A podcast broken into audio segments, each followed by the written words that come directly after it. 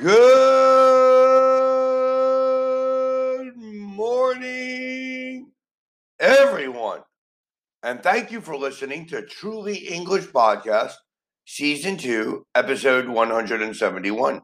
Temporada 2, Episodio 171. And today is the second day of September 2021. Hoy es 2 de septiembre 2021. And today is Thursday. Tomorrow is Friday, and the day after tomorrow is Saturday. Today is Thursday. Yesterday was Wednesday, and the day before yesterday was Tuesday. The day before yesterday, I was working. Yesterday, I was working. Today, I am working. Tomorrow, I will be working.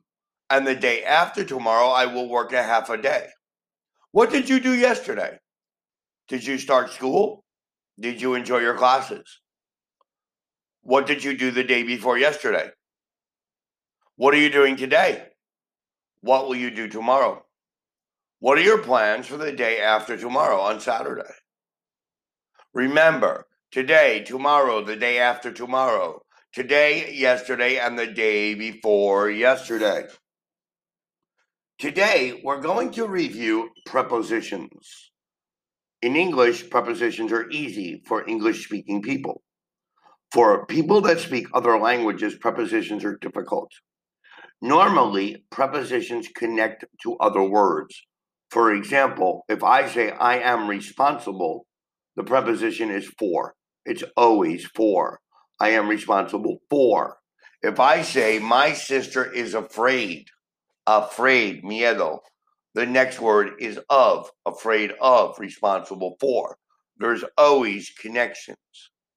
However, let's review this lesson. The next meeting is on to April. We're using on because the date is complete. On to April. We use on for the complete date or the days of the week on Monday, on Tuesday, on Wednesday. Your completed application form must arrive by 2 October at the latest. The latest, no más tarde. We use by. For example, you go out and your mother says, You must be home by 10 p.m. You must pay your rent by the second of every month. By no later than that day or time. The company has been running its Houston office since the beginning of 2003, since desde. We use since when we have a specific date, and we use four when we're talking about how many years. The company has been running its Houston office for 18 years. Miss Lebrowski is my boss. I've worked under her for five years. If she's my boss, I am her subordinate and I work under her. She works over me. Traveling across Europe by train is a wonderful and unique experience. The hotel is happy to provide its guests with soap, shampoo, and other toiletries free of charge.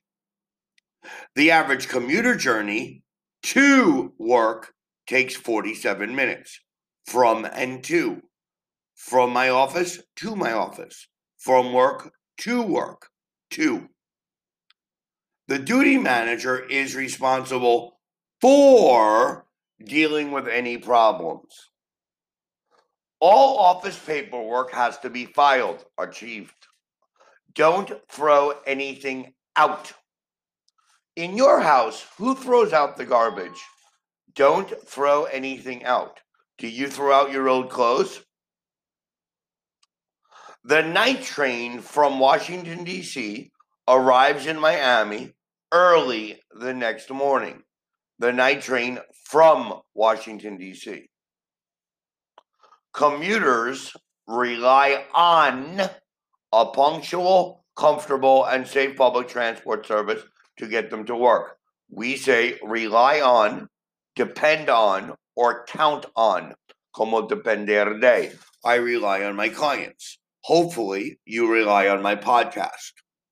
The seminar has been moved from Wednesday to Friday. When we move something, we move it from 8 o'clock to 10 o'clock. Employees who are repeatedly absent from work for no reason will have their wages reduced. When we say absent, we say from, absent from. I always have a big evening meal, but for some reason, I always wake up early, excuse me, I always always wake up hungry in the middle of the night. In the middle of the night, like the song. In the middle of the night.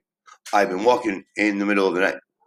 The quickest way to get from New York to Chicago is by air. When we're talking about transportation, we say by.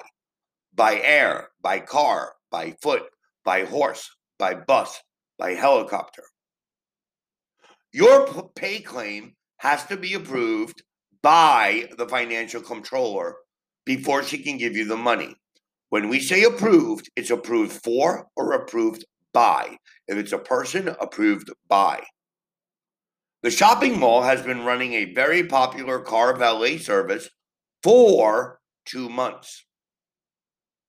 I was so tired that I slept through most of the movie, through a través.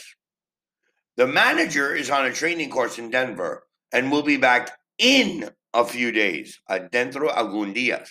In, porque it's not specific. It's out some days. So it's inside, adentro, in January, in summer, in a few days.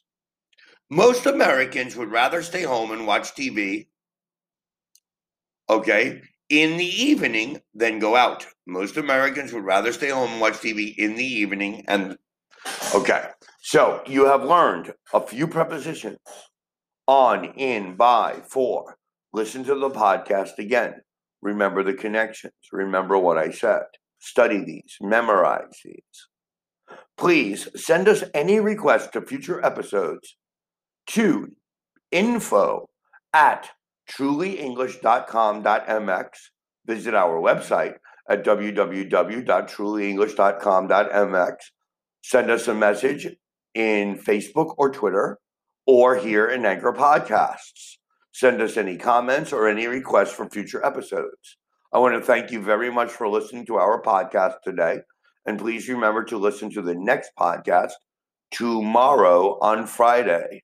Thank you. Have a great Thursday. Peace and love to everybody. Goodbye.